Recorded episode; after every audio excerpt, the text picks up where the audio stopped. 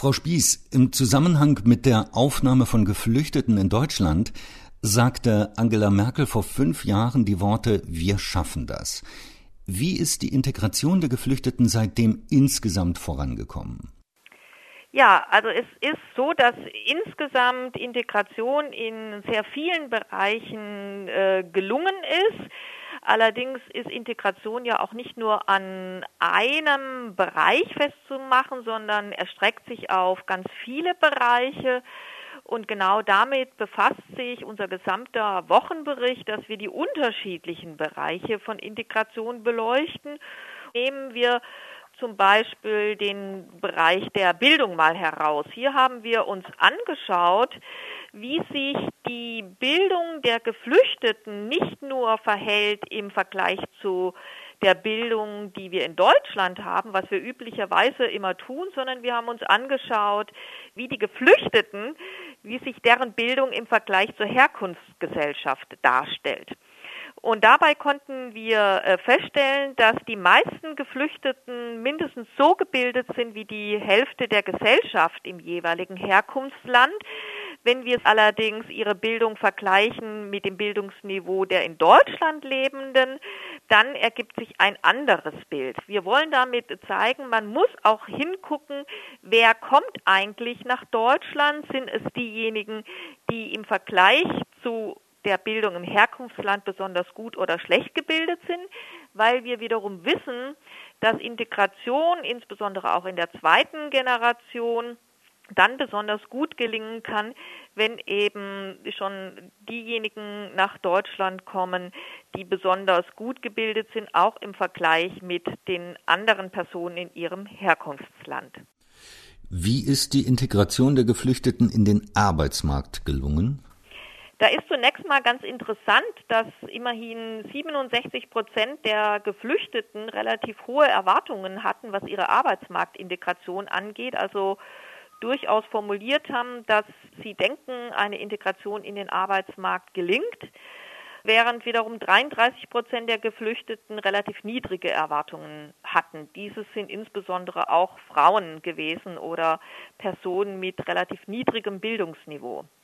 Zwei Jahre später war es dann so, dass etwas mehr als 30 Prozent aller Geflüchteten, die hohe Erwartungen hatten, 2018 tatsächlich auch erwerbstätig waren und immerhin aber auch 35 Prozent aller Geflüchteten, die hohe Erwartungen haben, nicht in den Arbeitsmarkt integriert waren. Wer schafft es nicht so gut in den Arbeitsmarkt? Das sind Personen, die ein relativ niedriges Bildungsniveau haben. Es sind äh, insbesondere eher Frauen. Es sind insbesondere eher auch Frauen mit Kindern.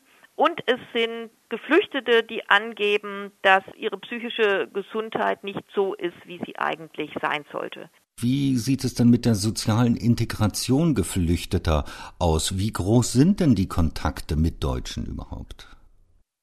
Es ist so, dass die Hälfte der Geflüchteten regelmäßig Kontakt mit Deutschen hat. Die Geflüchteten haben auch ein relativ hohes Vertrauen in die Schlüsselinstitutionen des Staates, wobei es auch wiederum interessant ist, dass ihr Vertrauen in die öffentliche Verwaltung vergleichsweise gering ist.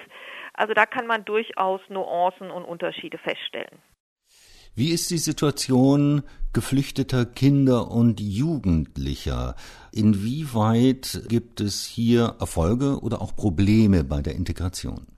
Die Kinder und Jugendlichen, die wir uns angeschaut haben in unterschiedlichen Bereichen, zeigen zum einen ein sehr großes Zugehörigkeitsgefühl zu ihren Schulen, was ein sehr erfreuliches Ergebnis ist. Sie zeigen ein höheres Zugehörigkeitsgefühl Gefühl als zum Beispiel Jugendliche, die im Rahmen von PISA befragt worden sind.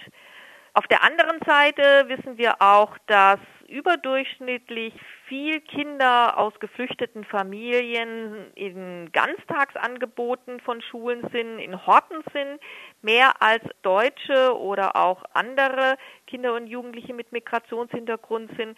Auch dieses ist positiv, weil es ihnen die Möglichkeit gibt, mit der deutschen Gesellschaft in Kontakt zu kommen und auch mit anderen Deutschen, Gleichaltrigen und anderen Kindern, die in Deutschland leben, dort Kontakte aufzunehmen. Allerdings äh, können wir auch Bereiche beobachten, wo Kinder und Jugendliche mit Fluchthintergrund noch unterrepräsentiert sind. Da könnte man das Beispiel Schul-AG heranführen. Hier sehen wir, dass die Kinder und Jugendliche mit Fluchthintergrund noch nicht in dem gleichen Ausmaß auch in diesen freiwilligen Bildungsangeboten sind. Und ähnliches gilt auch für Sportvereine. Auch hier muss noch mehr getan werden, damit Kinder und Jugendliche mit Fluchthintergrund auch in diesen freiwilligen Bildungs- und Freizeitangeboten zu finden sind, weil die ihnen äh, viel Möglichkeiten geben, auch auf eine spielerische Art und Weise und nicht nur im Schulkontext, im klassischen Schulkontext mit Gleichaltrigen zusammenzukommen. Welche Sorgen und Probleme haben denn die Geflüchteten, vor allem auch in Bezug auf Fremdenfeindlichkeit in Deutschland? Zum einen wissen wir, äh, dass sich, was uns auch ganz wichtig ist, wenn wir uns die Deutschen mal anschauen, wir über die Zeit beobachten können, dass die Sorgen, die sich Deutsche um Zuwanderung gemacht haben, über die Zeit wirklich abgenommen haben. Von den äh, Geflüchteten haben wir allerdings das gegenteilige Ergebnis oder in Hinblick auf die Geflüchteten. Hier wissen wir, dass deren äh, Sorgen beziehungsweise ihre Angst vor Fremdenfeindlichkeit tatsächlich zugenommen hat, was durchaus für eine Integrationspolitik ein äh, Zeichen ist, dass wir hier mehr tun müssen, um Fremdenfeindlichkeit in unserer Gesellschaft wirklich zu vermeiden.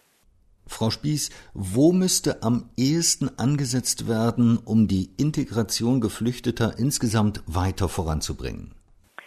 Das ist eine durchaus sehr schwierige Frage. Wir müssen an unterschiedlichen Bereichen anfangen. Ganz, ganz wichtig ist, dass wir an der Bildung der Geflüchteten und auch ihrer Kinder und Jugendlichen ansetzen. Bildung ist ein ganz zentrales Element, auch im Hinblick auf die Integration auf den Arbeitsmarkt, auch im Hinblick auf die Integration in das schulische Umfeld, in andere Bereiche wie Sport etc. Es ist wichtig für soziale Integration, also Bildung ist ganz, ganz wichtig. Es ist aber auch wichtig, dass wir einen spezifischen Fokus zum Beispiel auf Frauen haben die, was Sozialkontakte und Arbeitsmarktintegration angeht, noch nicht so gut dastehen wie ähm, ihre männlichen Pendants und dabei sind es insbesondere Frauen mit Kindern. Wir brauchen also gute Kinderbetreuungsmöglichkeiten, die diesen Frauen zum einen ermöglicht, entweder Bildungsabschlüsse nachzuholen und äh, wenn sie dementsprechend dann gebildet sind, auch in den Arbeitsmarkt einzusteigen.